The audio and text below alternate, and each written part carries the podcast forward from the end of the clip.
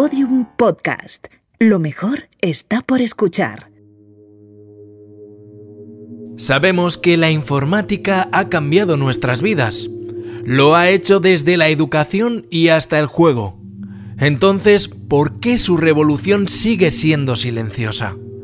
Quizá porque, como con toda ciencia, sus avances no son hitos aislados.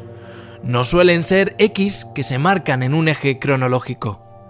Todo se acumula, se apilan retos, datos y se obtienen respuestas y en realidad es difícil rastrear los orígenes precisos. También porque en esta ciencia y hasta la fecha el conocimiento tiende a compartirse. Incluso si acudimos a los libros de historia cuesta resolver quiénes son los padres de la informática. Si tuviéramos que hablar de una madre, la respuesta estaría clara y aún así casi nadie la tendría en mente. Ada Lovelace, Ada Byron, no nació a la sombra de la sociedad o en los márgenes del mundo. Fue la hija de uno de los hombres más famosos de la Inglaterra romántica, Lord Byron, pero también hija de una madre matemática y política, Ana Isabella Byron.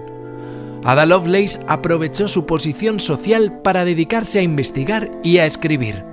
Una educación teórica que le llevó a relacionarse con la ciencia más avanzada de la primera mitad del siglo XIX su mente se expandió desde allí de tal forma que no solo creó el primer algoritmo, predijo con claridad hasta dónde llegarían las matemáticas a través de máquinas y cómo nos cambiarían. Cien años más tarde y en la misma ciudad, en Londres, otro silenciado de la historia alumbraría la computación moderna, Alan Turing durante un breve periodo de tiempo sí pareció que trascendería a los libros de historia. La razón era militar. Había descifrado los mensajes encriptados de los nazis. Un hallazgo clave para el desenlace de la Segunda Guerra Mundial. Sin embargo, su sociedad le llevó hasta el silencio poco tiempo después, enjuiciándole y condenándole por homosexual. Alan Turing fue envenenado en su laboratorio, donde apareció muerto junto a una manzana mordida que contenía cianuro. Esa manzana inspiró el logo de Apple y es uno de los contados símbolos que parecen haber logrado traspasar esta revolución silenciosa. Con semejantes padres, como Ada Lovelace o Alan Turing, quizá no es de extrañar que quienes de una manera más lúdica nos han cambiado la vida sigan siendo unos desconocidos. En estos seis episodios de Arcadia hemos tratado de poner en valor los nombres de aquellas y aquellos que habitualmente pasan buena parte de su vida picando código, escribiendo momentos tan importantes para nosotros como los de cualquier otra creación cultural, desde la pulga hasta PC Fútbol y ahora desde Comandos o Blade hasta los actuales creadores de títulos masivos para PlayStation o Xbox y que acompañan los eventos de Google, Apple o Microsoft. De unos a otros, todos hechos aquí desde la edad de oro y hasta la edad de plata del videojuego español.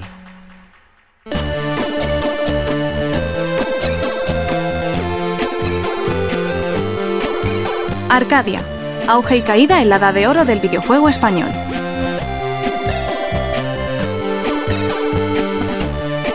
Episodio 6. Hacia la Edad de Plata.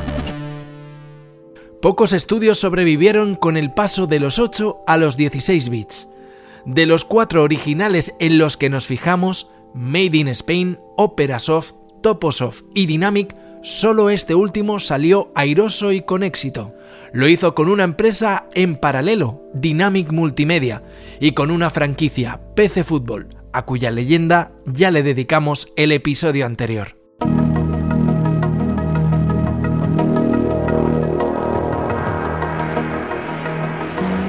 PC Fútbol tuvo un éxito internacional comparable a pocos juegos hechos aquí.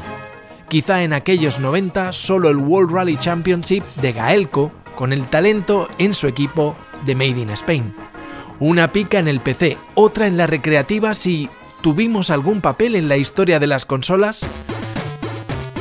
Pues sí, Beat Managers desde Barcelona desarrolló para NES o Game Boy títulos como Asterix, Los Pitufos o Tintín, Pero como en la historia de la informática, los éxitos de Bit Managers no trascendieron a partir de este nombre, sino solo sus divertidas consecuencias. Sonia Herranz, directora de Hobby Consolas. Las versiones para Game Boy con muchísimo mérito, ¿eh? porque además les, les encalamaban cada marrón. O sea, juegos que se habían desarrollado para Super Nintendo, así en plan chulos que ellos hicieran la versión de Game Boy, y conseguían, los hacían con Infogrames, ¿no? Porque era conseguir que, que Turok 2 luciera, o sea, que la gente que, que jugara Turok 2 teniendo la imagen en la cabeza del juego grande, no, no se decepcionara, ¿no? Y salían muy airosos de todo lo que hacían. Liderados por Isidro Gilabert, Bitmanagers trabajó para otras compañías como Acclaim o Infogrames, estrenando grandes éxitos como Turok 2 para Game Boy Color. Eso fue en 1998 y para entonces otra consola había logrado acabar con el duopolio de Nintendo Sega, una alternativa que también surgió desde el mismo país, el del sol naciente. It's called mental wealth.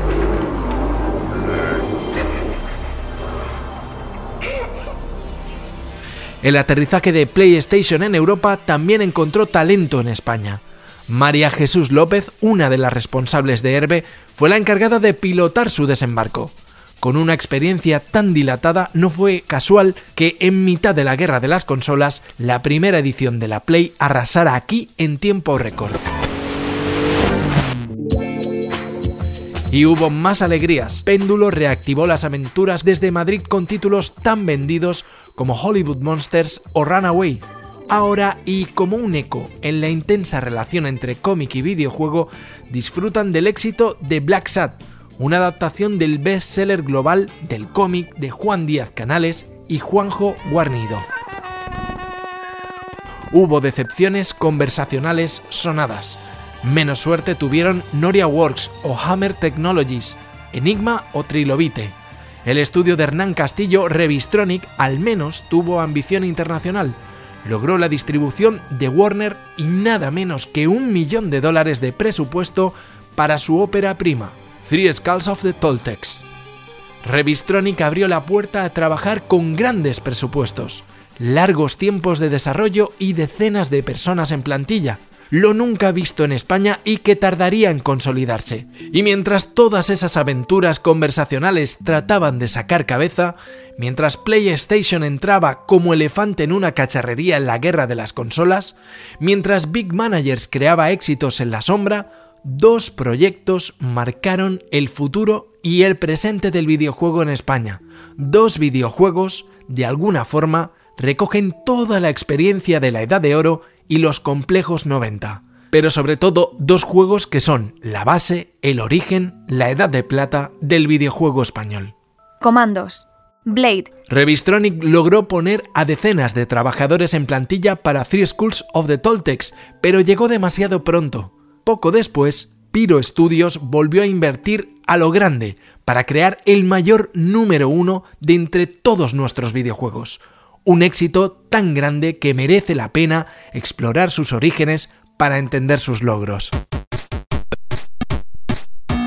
A finales de los 70, Pong está creando una cultura por su cuenta, sí, la de las recreativas. Han llegado las primeras consolas, como Magnavox Odyssey.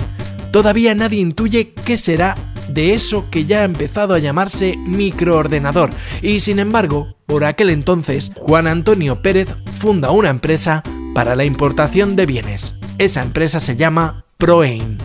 Ignacio Pérez Dolcet, CEO de Piro Studios y diseñador de comandos. De los 380, pues es la distribuidora de Sega, es la distribuidora de Activision y, y, bueno, de alguna otra marca, ¿no? Mucho antes de eso, pues de las primeras máquinas, ¿sabes? Portátiles, ¿no? De, las Game Watch, de las de Gaken, de un montón de marcas japonesas. Cuando llega el año 92, pues un negocio que básicamente, ¿sabes? Está listo para cerrarse. Ignacio Pérez Dolcet es el hijo del fundador de Proaim. Y sí, Herbe tenía algo de competencia con ellos, pero apenas ocupaban un porcentaje del mercado. En los 80 tenían representación de Sega o Activision. Pero Ignacio Hijo coge la empresa con apenas 20 años, antes de que cierre a inicios de los 90. Enfocándola al PC, logró su espacio. Entramos en las grandes ligas. Yo creo que nuestro primer gran, gran, gran éxito y que es un empeño personal mío es Civilización que nunca nadie lo trajo a España yo lo traje, lo traduje yo, me pasé meses haciendo la versión española de Civilización, trabajando por la noche en la oficina y preparando esa versión y es nuestro primer gran éxito y vendemos pues 50, 60 mil copias de un juego, sacamos el Grand Prix 2 también de, Geoff Cramon de, de Microprose y a partir de ahí, pues bueno, el resto, como diría el otro, es historia, ¿no? Porque desde el Tomb Raider, que es otro empeño personal, ¿sabes? Pasando por Colin McRae, por Call of Duty, por el GTA. Los Dolcet hacen camino y van ocupando a lo largo de esa década el espacio que deja Herbe, y buscando paralelismos en el casi monopolio de Paco Pastor y Andrew Bagney, dan el salto natural. No solo distribuirán, harán juegos. En mi caso al menos siempre es un tema de orgullo, ¿no? De, un tema que, por el que he peleado muchísimo a lo largo de muchos años. Así que la verdad es que es una de las mayores frustraciones y decepciones de mi vida, ¿no? es el creer que hay vida más allá de tus propios logros y lo que puedas hacer, ¿no? que la industria española merece más. Y yo creo que Piro viene de eso, el sentido de orgullo, ¿sabes? De ver que hay capacidad y que no tenemos por qué ser un mercado solo de consumo. Parece que aquí nosotros solo podemos consumir, pero no podemos producir, ¿no? Casi te diría que somos brazos, pero no cerebros, ¿no? Al final, ciudadanos de segunda división en el mundo digital, ¿no? Y de ahí viene Piro, el decir, podemos dar una lección de que aquí se pueden hacer las cosas. Hacia finales de los 90 en España no hay tantos productores capaces de aglutinar talento como para hacer una gran creación en el mundo de los videojuegos. Nombres como Carlos Abril viven a la sombra de PC Fútbol. Otros, como Hernán Castillo, ya tienen bastante con tratar de ser rentables con proyectos como Three Schools of the Toltecs. ¿A quién podrían fichar los Dolcet para lanzar un título que se venda en todo el mundo. Sería un ex de Opera Soft, el autor de Woody o de Sol Negro, pero al que el mundo recordaría finalmente como productor de comandos. Gonzo Suárez. Llego a Piro básicamente porque eh, previamente eh, había trabajado en, una empresa que se llama Animagic, donde conocí a un programador que se llamaba Alberto Blanco. Y entonces cuando Ignacio le dijo, quiero algo ambicioso, quiero hacer un juego de piratas ambicioso, eh, pues Alberto dijo, pues yo conozco a la persona adecuada y, y me llamaron. Gonzo Suárez acababa de fracasar con una aventura espacial, Headhunter. Básicamente no encontró al inversor adecuado. Pero como le sucediera al equipo de otra aventura espacial, Dark Star, la peli juvenil de John Carpenter, aquel grupo sí acabaría haciendo una obra trascendental. La película derivada de aquel Dark Star fue Alien, pero en el caso español y el del videojuego, en el caso de Gonzo Suárez, Javier Arevalo, John Beltrán de Heredia o Una Ilanda, ese juego que sí hicieron y sí lanzaron se llamó Comandos. Con Piro ya se establecía una producción, o sea, se requería una producción más, más compleja. ¿no? es decir, eh, equipos coordinados y que requerían, ya solo la logística del equipo ya requería un esfuerzo notable. De hecho, yo, aparte del juego de comandos, me siento bastante orgulloso de haber, organizado equipos de 80 personas orquestalmente de forma que funcionasen. Hasta 80 personas llegó a haber trabajando simultáneamente para Piro cinco o seis años antes, aquellos mismos talentos lanzaban videojuegos por pares, en equipos de como mucho 4, 5 o 6 personas. En Piro, la división creadora de Proain, se iniciaba una aventura de proporciones bíblicas. Y por aquello del miedo a las inquietudes y por diversificar, también por probar, se trabajaría en dos juegos a la vez, uno de piratas y otro bélico. Yo tenía un capricho de aquella de hacer un juego de cuatro o cinco personajes con habilidades únicas que fuesen resolviendo situaciones un poco como bufeando el Los Vikings de Blizzard, ¿no? Me, eh, creía que el, que el concepto daba mucho más de sí para el juego táctico. Objetivo, cómo no, PC. Dolcet domina ese nicho, sabe lo que se vende y lo que no se vende, porque conoce desde dentro las cifras de Age of Empires o Command Conquer, y sabe que el proyecto, pese a la ambición, puede ser abarcable. No había que manejar cientos de unidades, sino a unos pocos personajes. dónde ambientarlo tuvo que ver y mucho con la afición del propio productor. Ignacio Pérez Dolcet, CEO de Piro Studios y diseñador de comandos. A mí la Segunda Guerra Mundial me apasionaba, entonces, tanto a nivel cine como a nivel libros, como juegos de rol, como soldados, digo, teniendo una gigantesca colección de soldados de plomo, ¿sabes? Que he coleccionado durante toda mi vida. Claro, de ahí el origen de comandos, que es el decir, vamos a hacer la experiencia cinematográfica de la Segunda Guerra Mundial que no se ha hecho en un videojuego. Es decir, y curiosamente, aunque pueda parecer que había mucho, realmente hay muy poco juego de la Segunda Guerra Mundial. Eh, antes de que se haga comandos. Había tan pocos títulos inspirados en la Segunda Guerra Mundial en los 90 que los referentes vinieron de otras artes. Y lo que sí está, estuvimos muy de acuerdo, Ignacio y yo, porque en ese sentido yo creo que, que había cierta química, eh, fue el, en enclavarlas en las películas de los 60. 60-70. Entre los 60 y los 70 se vivió el exploitation de la Segunda Guerra Mundial en el cine, pero de entre tantos títulos, Dolcet se queda con algunos. ¿Cuál es el referente? Pues 12 del patíbulo. Y es la idea de un grupo de comandos especializado con habilidades únicas que puedan desarrollar misiones, tal, y todo eso aterrizarlo en misiones inspiradas por películas y de lo que podría haber ocurrido. Pues está la, la, misión de Fuerza 10 de, de Navarones, está la misión de a lo largo de, de, los comandos, ¿no? Pero bueno, en el primer comando pues hay un homenaje a la fuga de Colditz, eh, hay una misión eh, 12 del patíbulo, hay una misión de un puente lejano. ¿No? El desafío de las águilas, después está el homenaje al Bismarck con el hundimiento del Bismarck, que no es la historia real, pero al final pues ese acorazado en el puerto tal, pues es muy icónico, ¿no? Esa misión, pues para mí era de las más bonitas del juego. Referencias cinematográficas y mecánicas originales. Comandos llamó la atención de jugadoras y jugadores de todo el mundo y si lo logró fue gracias al sueño que muchos tenían desde pequeños, jugar con sus maquetas. Coge a un niño, un niño que quiere jugar en una maqueta de la Segunda Guerra Mundial y no le dejan porque el que ha hecho la, maqueta es un hombre meticuloso, enormemente inventariado, pero al niño le apetece jugar. O sea, no quiere jugar a los soldaditos, juega con los de plástico, los de plomo, porque no puede jugar con la, con la maqueta. Digo, coño, si puede hacer, que juegue con la maqueta.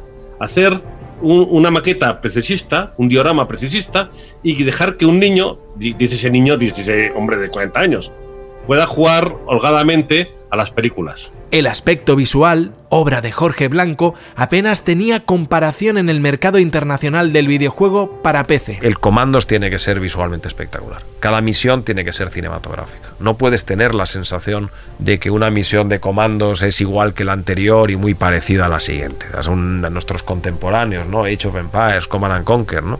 Son juegos donde cada misión es irrelevante respecto a la anterior y a la siguiente. Es decir, no hay nada que sea espectacular ni nada que te llame especialmente la atención, ¿no?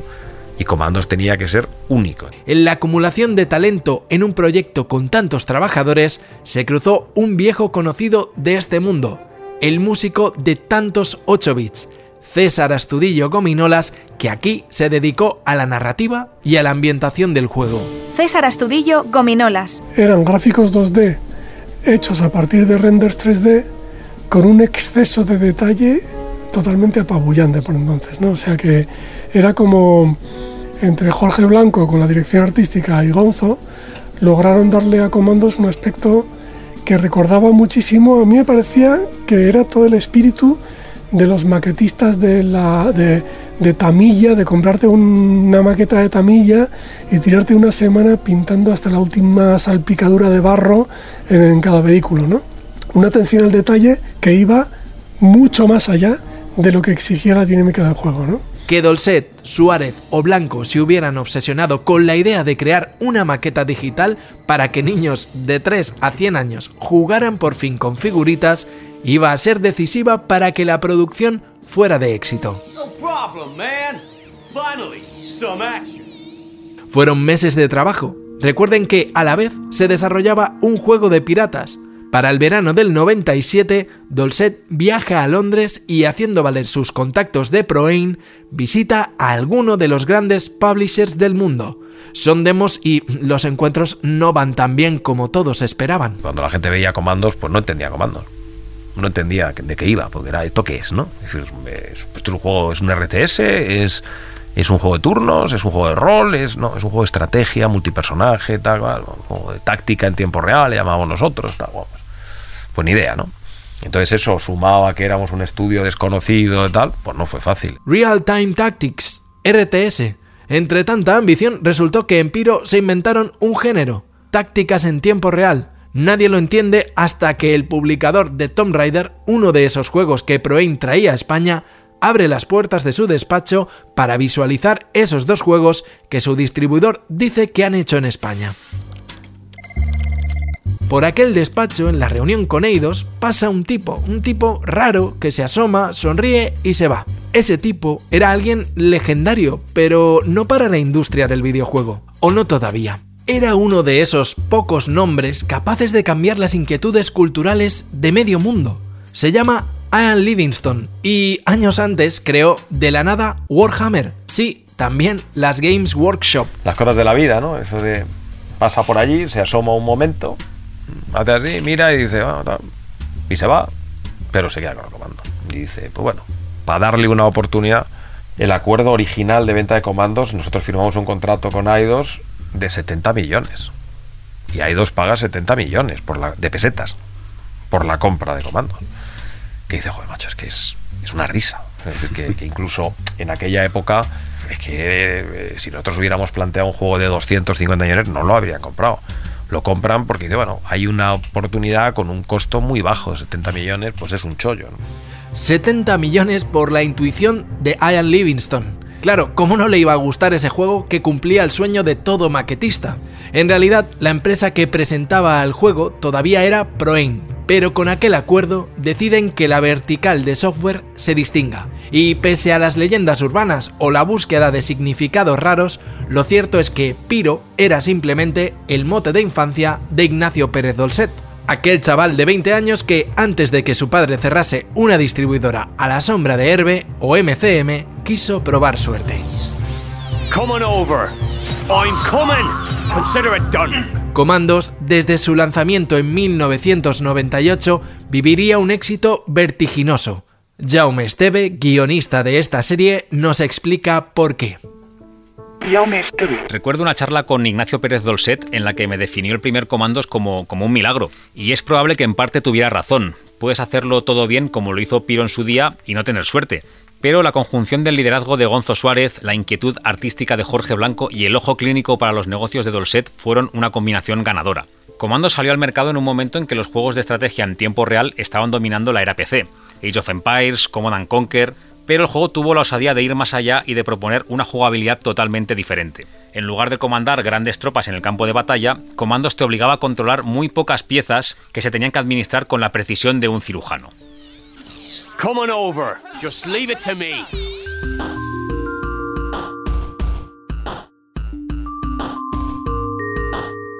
Arcadia. Una aventura gráfica a través del sonido.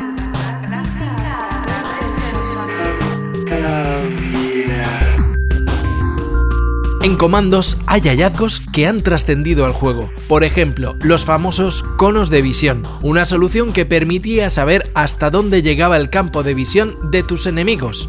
Una funcionalidad que hizo famosa otro juego de la época, Metal Gear Solid. He de decir que siempre he sido defensor de romper el realismo en pos de, de que se entienda bien el mensaje.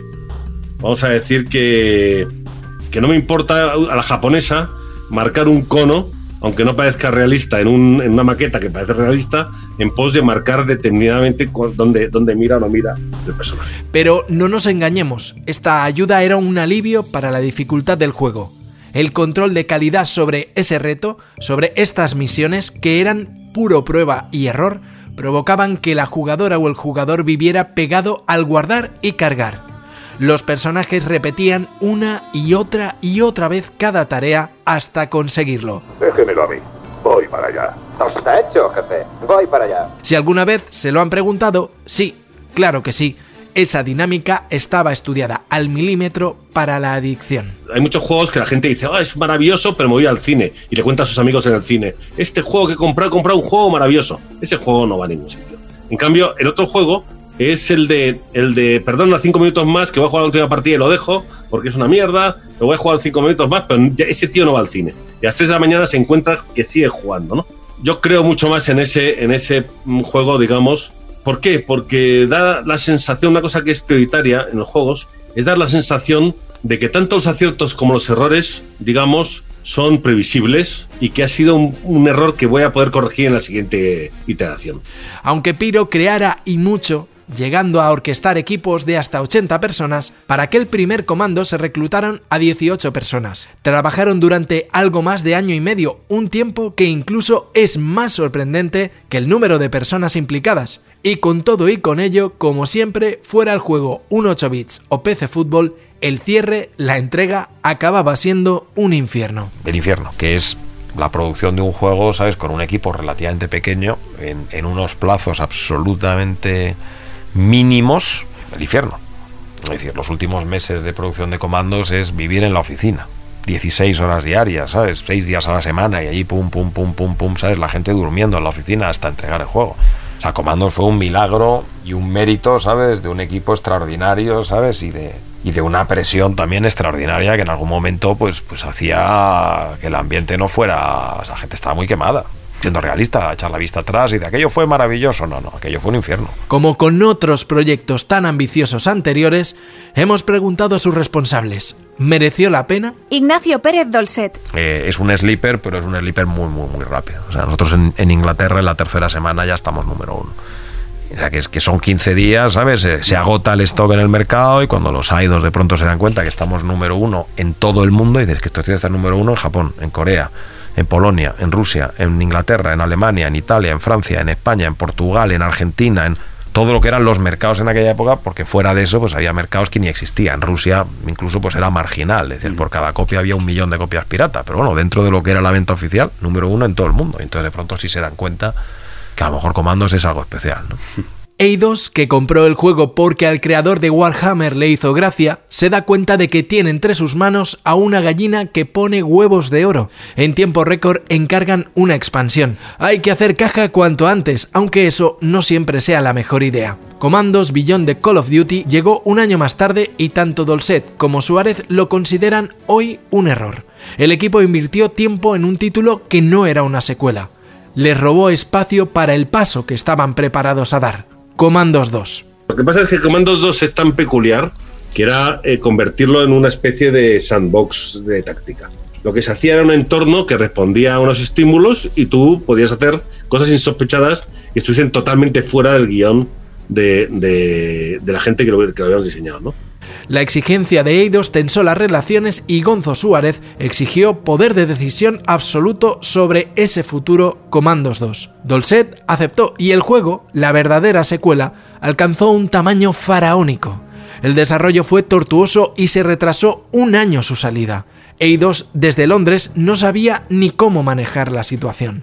En casa, aquí, las relaciones no eran mejores y la plantilla hasta se rebeló el equipo se plantó. El día a día era claramente duro y sobre todo era claramente duro para, la gente que no sabía muy bien qué estaba haciendo. Quiero decir, en mi caso no era duro. En mi caso yo estaba encantado de, dar vida a, esa criatura y, no me importaba mucho eh, lo que implicase. Pero vamos, eh, hubo síntomas claros de que el equipo no, no, estaba muy por la labor, cosa que además comprendo perfectamente. ¿no? Y digamos que, que si bien había momentos muy agradables, yo creo que más de unos se cagó en algo, claro. Mapas mucho más grandes, espectacularidad visual y libertad de movimientos para el jugador. Comandos 2 todavía sufre del agravio comparativo con el original.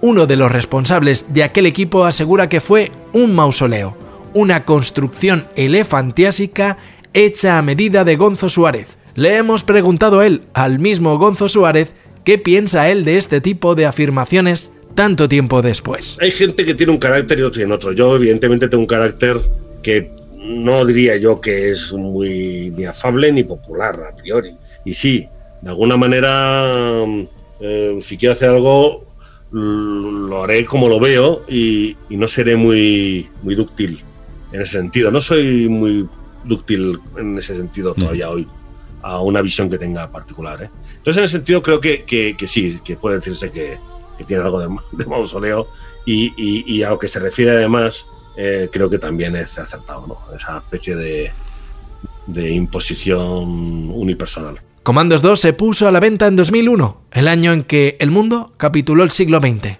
11 de septiembre, informativos de Antena 3. Una avioneta acaba de estrellarse en Nueva York contra las conocidas Torres Gemelas. Tenemos que ponernos en contacto rápidamente con nuestro corresponsal en Estados Unidos. Hola, buenas tardes, Matías. Se acaba de producir hace escasos minutos una avioneta, parece que se ha estrellado contra una de las Torres Gemelas en el tramo del piso 80 al 107. El éxito de Comandos impactó y de qué manera en la industria del videojuego español, pero en aquellos años no había sido la única gran apuesta. También en 2001, como una inflexión, se publicaba Blade.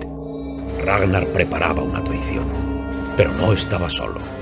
Algo maligno que se apoderó de su mente y se hizo con el control del castillo. En el mismo tiempo en que Piro, con gran esfuerzo y motines entre su plantilla, publicaba el primero de sus juegos, una extensión y una secuela, en ese mismo periodo, Rebel Act creaba y lanzaba ese otro título. Cinco años y no fue casual que esta duración influyera en su resultado.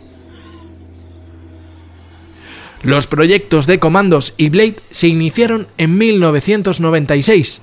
Hay bastantes paralelismos entre ambas aventuras. Blade también sería la obra de una distribuidora, Friendware, otra tampoco comparable a Herbe, pero que, por ejemplo, introdujo en España ni más ni menos que Doom.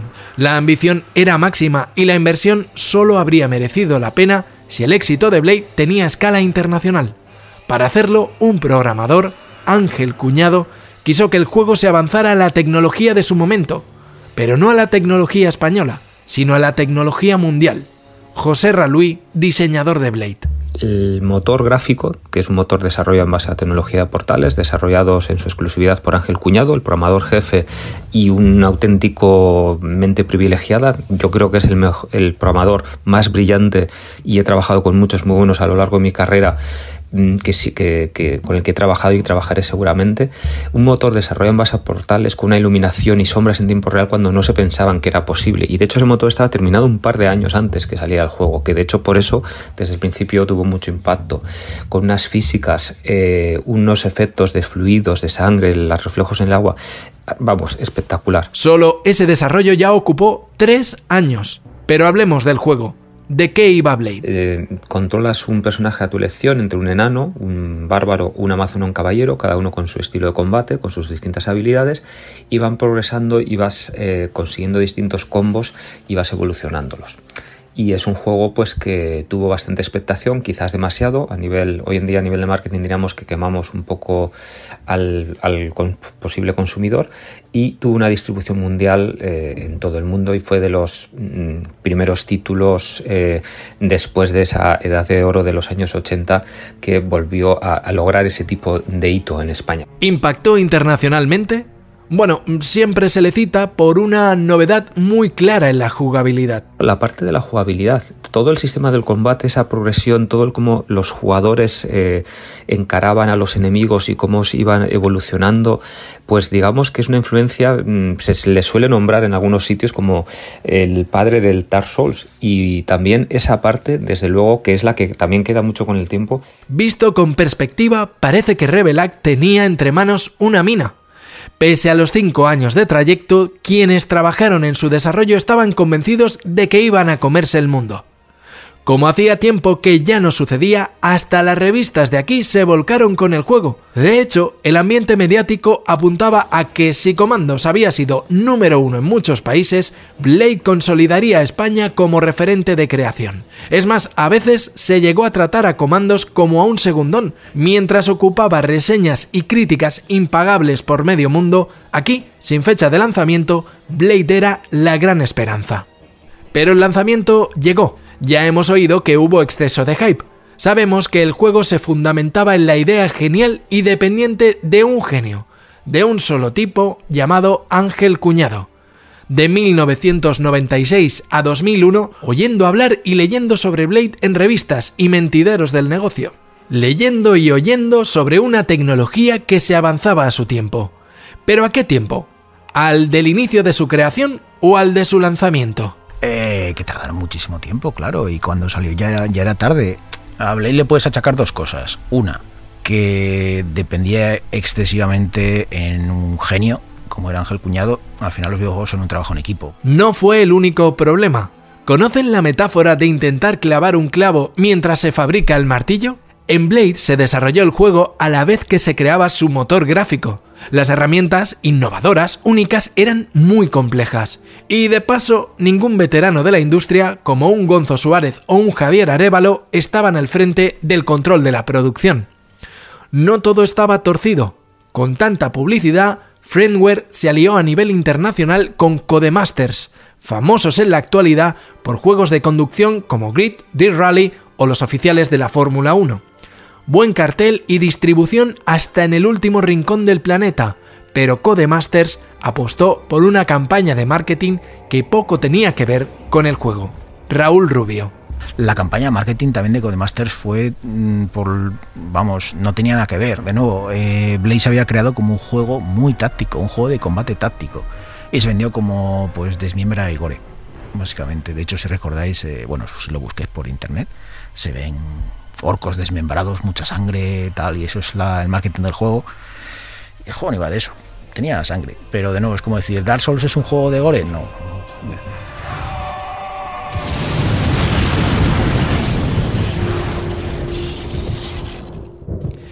El título, un avanzado a su tiempo, de 1996, fue uno más, perdido entre cientos y cientos de lanzamientos en el invierno de 2001. Por si fuera poco, como muchos ya habían advertido, tuvo que cambiar su título por una de las primeras grandes adaptaciones del cómic hechas en Hollywood. Durante miles de años han vivido entre nosotros. Abre bien los ojos. Están en todas partes, los has visto pero no los has reconocido. Blade, protagonizada por Wesley Snipes. Y no solo la película, Proain, precisamente Proain, la distribuidora de la que nació Comandos, distribuyó en España el juego de Activision un año antes, el juego sobre la película de Wesley Snipes. No quedaba nadie por tocar el nombre de Blade en aquellos días, así que acabó llamándose en todo el mundo Severance. Aquí en España, contra viento y marea, y tras una campaña mediática que duró años, se llamó Blade. En lo comercial, fue un fracaso dentro y fuera. Bueno, bueno, y ahora, ahora de repente una explosión. es que otro avión volando muy bajo. no, la, otra torre, Ricardo, la otra torre. ha impactado en la otra torre. Dios santo, es, es otro avión, parece el que se ha estrellado en la otra torre. Un efecto dominó ¿eh? que va arrastrando piso por piso y estamos hablando de más de ciento y pico pisos. Sí, los atentados de las Torres Gemelas el 11 de septiembre en Nueva York dieron la puntilla a Rebel Act. Sus accionistas se bajaban del barco de la creación de videojuegos como tantos otros de otras empresas, por el miedo a una gran recesión económica. Isaac Viana, creador del canal de YouTube Gamesploitation. El gran problema de todos los creadores, ya no voy a hablar ni siquiera de los creadores de videojuegos, los, todos los creadores, el gran problema es saber cuándo has de recortar algo que has estado mucho tiempo haciendo. Correcto saber decir, he dedicado X tiempo a hacer esto, le tengo mucho cariño, pero esto no funciona, o esto no va a dar el resultado necesario, o me quedan seis meses, en esos seis meses me dedicar a hacer A, B y C, pero esta, este D lo tengo que abandonar porque no puedo. No, si hago este D, A, B y C no se hacen. Decenas de trabajadores despedidos. Blade, visto en aquellos días, era un fracaso. Pero con el tiempo, aquella inversión millonaria, aquellos años de trabajo, de avances tecnológicos, de buenas y malas decisiones, alumbraron un futuro mejor.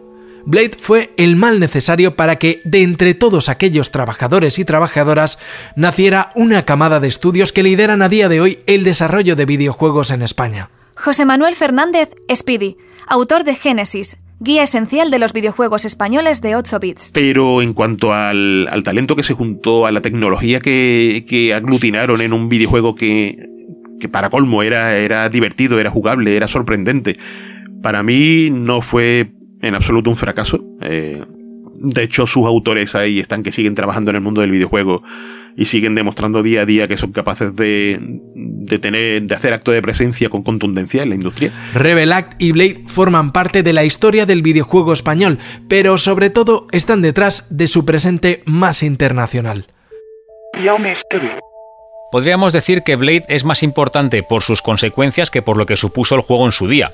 El proyecto inicial lo tenía todo para haber marcado un antes y un después en todo el planeta, pero la falta de experiencia lastró al equipo. Para cuando el juego salió, buena parte de las bondades técnicas y de jugabilidad habían quedado obsoletas. Pero lo que vino detrás es harina de otro costal. En Blade se encuentran las semillas de Digital Legends, de Mercury Steam, de Tequila Works o de Out of the Blue. Hablamos de estudios que han lanzado grandes producciones en consola, que aparecen en las keynotes de Apple o a los que se ha destacado en eventos de Google o de Microsoft. No se puede entender el videojuego español hoy sin la talentosa diáspora que produjo el cierre de Rebel Act. Raúl Rubio, diseñador de Blade y fundador de Tequila Works. Tenía tantísimo potencial, había gente que... Si Piro se suele decir que es la escuela del software español, quiere decir todo el mundo que ha sido alguien algo en videojuegos o ha pasado por Piro o ha estado en Rebel o hasta en Mercury, es porque Claro, en, Piro se juntó talento muy serio, pero es que en Rebel también. De nuevo, estamos hablando que a nivel técnico, o sea, eh, Ángel Cuñado será uno de los mejores programadores del mundo, tal cual. Y luego, a nivel artistas, también tenemos gente que ha acabado en, Mercury, diseño, animación, modelado, o sea, todo. Mm, estaba Oscar Araujo haciendo la música, que también luego ha colaborado con Mercury Steam varias veces. O sea, eh, al final fue, no sé, un caldo de cultivo de lo que sería la siguiente generación Posiblemente el último, bueno, el penúltimo, después, el último sería Mercury, el penúltimo estudio con esa mentalidad de la Edad de Plata, que era, de nuevo, para que la gente lo entienda, los 90 era triunfar o morir, básicamente. Es decir, los juegos tenían que ser grandes, tenían que ser triple A, lo que es un blockbuster o un, superventas en, en, cine, pero en videojuegos. Los, eh, se pretendía competir frontalmente contra los, los gigantes de Electronic Arts, de Activision, de Nintendo, de, Sega. Tras el cierre de Revelac, la plantilla se puso las pilas para seguir creando por su cuenta. Raúl Rubio junto a Enrique Álvarez fundó Mercury Steam, estudio que ha lanzado los juegos de Castlevania más vendidos para consola, junto a Konami. En los últimos años se alió con Nintendo para lanzar un Metroid en la portátil 3DS. Y destacamos este título entre tantos porque ha sido el único español capaz de ganar un VGA, el premio equiparable de esta industria a un Oscar de cine. De Revelac también nació Digital Legends. Con sede en Barcelona y liderado por Xavi Carrillo, este estudio se ha centrado en los videojuegos para móviles, y no les ha ido nada mal si tenemos en cuenta que Apple les ha destacado en varias keynotes, esas presentaciones mundialmente populares donde se presenta cada nuevo iPhone o cada nuevo iPad. Y hay más, bastante más, porque cuando Raúl Rubio abandonó Mercury Steam, fundó Tequila Works. Desde allí llamó rápidamente la atención de la industria y de la prensa cultural con una obra que adapta a Sorolla y al sentimiento de pérdida al videojuego, Rhyme. Tequila Works es un estudio boutique indie enfocado al modelo actual más extendido. Tequila Works es un boutique estudio, es una declaración de intenciones esto. Eh, un boutique estudio se suele denominar a, un grupo de desarrollo que es pequeño a propósito y que su enfoque es literalmente en una cosa muy determinada. En nuestro caso es calidad por encima de todo, pero en un formato pequeño. Es decir, hacemos eh, zapatos de tacón, así de no, es broma. Hacemos juegos muy personales. Eh, solemos decir que nos gusta hacer cosas con gusto y eh, nuestro enfoque siempre es buscar la belleza y la locura. Es decir, algo que sea bonito, pero no sea hueco ni frívolo, y algo que sea loco, pero no en plan un mono amarillo, sino que tenga un contexto y una profundidad, ¿no? 30 años después vuelve el juego de autor, pero aún hay más de la diáspora de Rebel Act. Tatiana Delgado, al frente del estudio Out of the Blue, acaba de lanzar Call of the Sea, una aventura narrativa que ha formado parte del catálogo de salida de la nueva Xbox. Eh, después, de, después de los 80 uh, hubo un páramo y de ahí surgió pues Piro y, Rebel. Era lo que posiblemente podemos denominar la edad de plata de, del software español, ¿no?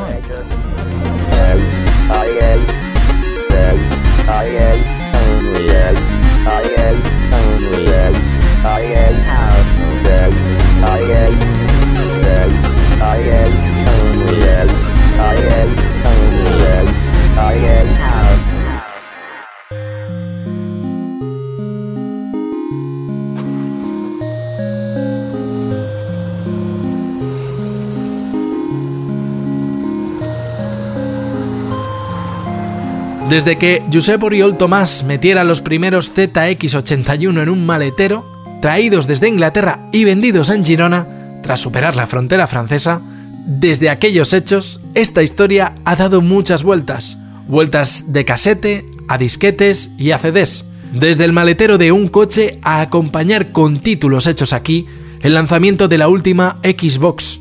Desde la edad de oro a la vaguada del PC y desde el semillero de Pyro y Rebelact hasta la edad de plata.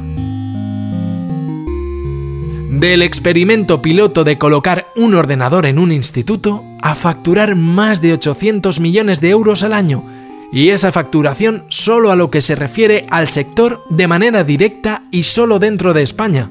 Según el último libro blanco del videojuego, en España hay 520 estudios que dan empleo a 6.900 profesionales. José Luis Domínguez no lo sabía, pero cuando le regaló La Pulga y Fred a Alan Sugar, estaba colocando los cimientos de una industria cultural que impacta en todo el mundo. De verdad, chicos, hacía años que no éramos tan populares. Los jugadores dicen que somos retro, que creo que significa viejo pero molón.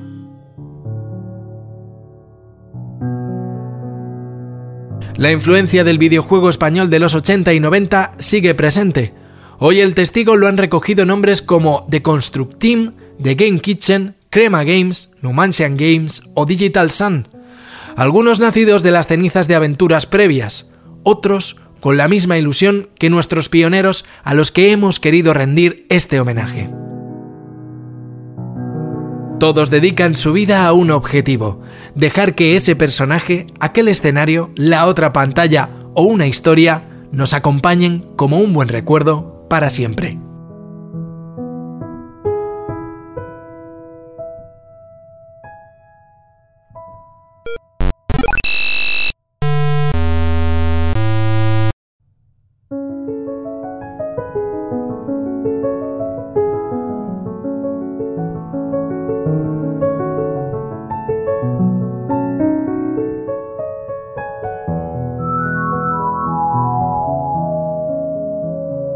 Arcadia, auge y caída en la edad de oro del videojuego español. Una serie documental escrita por Jaume Esteve y Eugenio Viñas. Diseño de sonido, realización y música original, Javier Álvarez.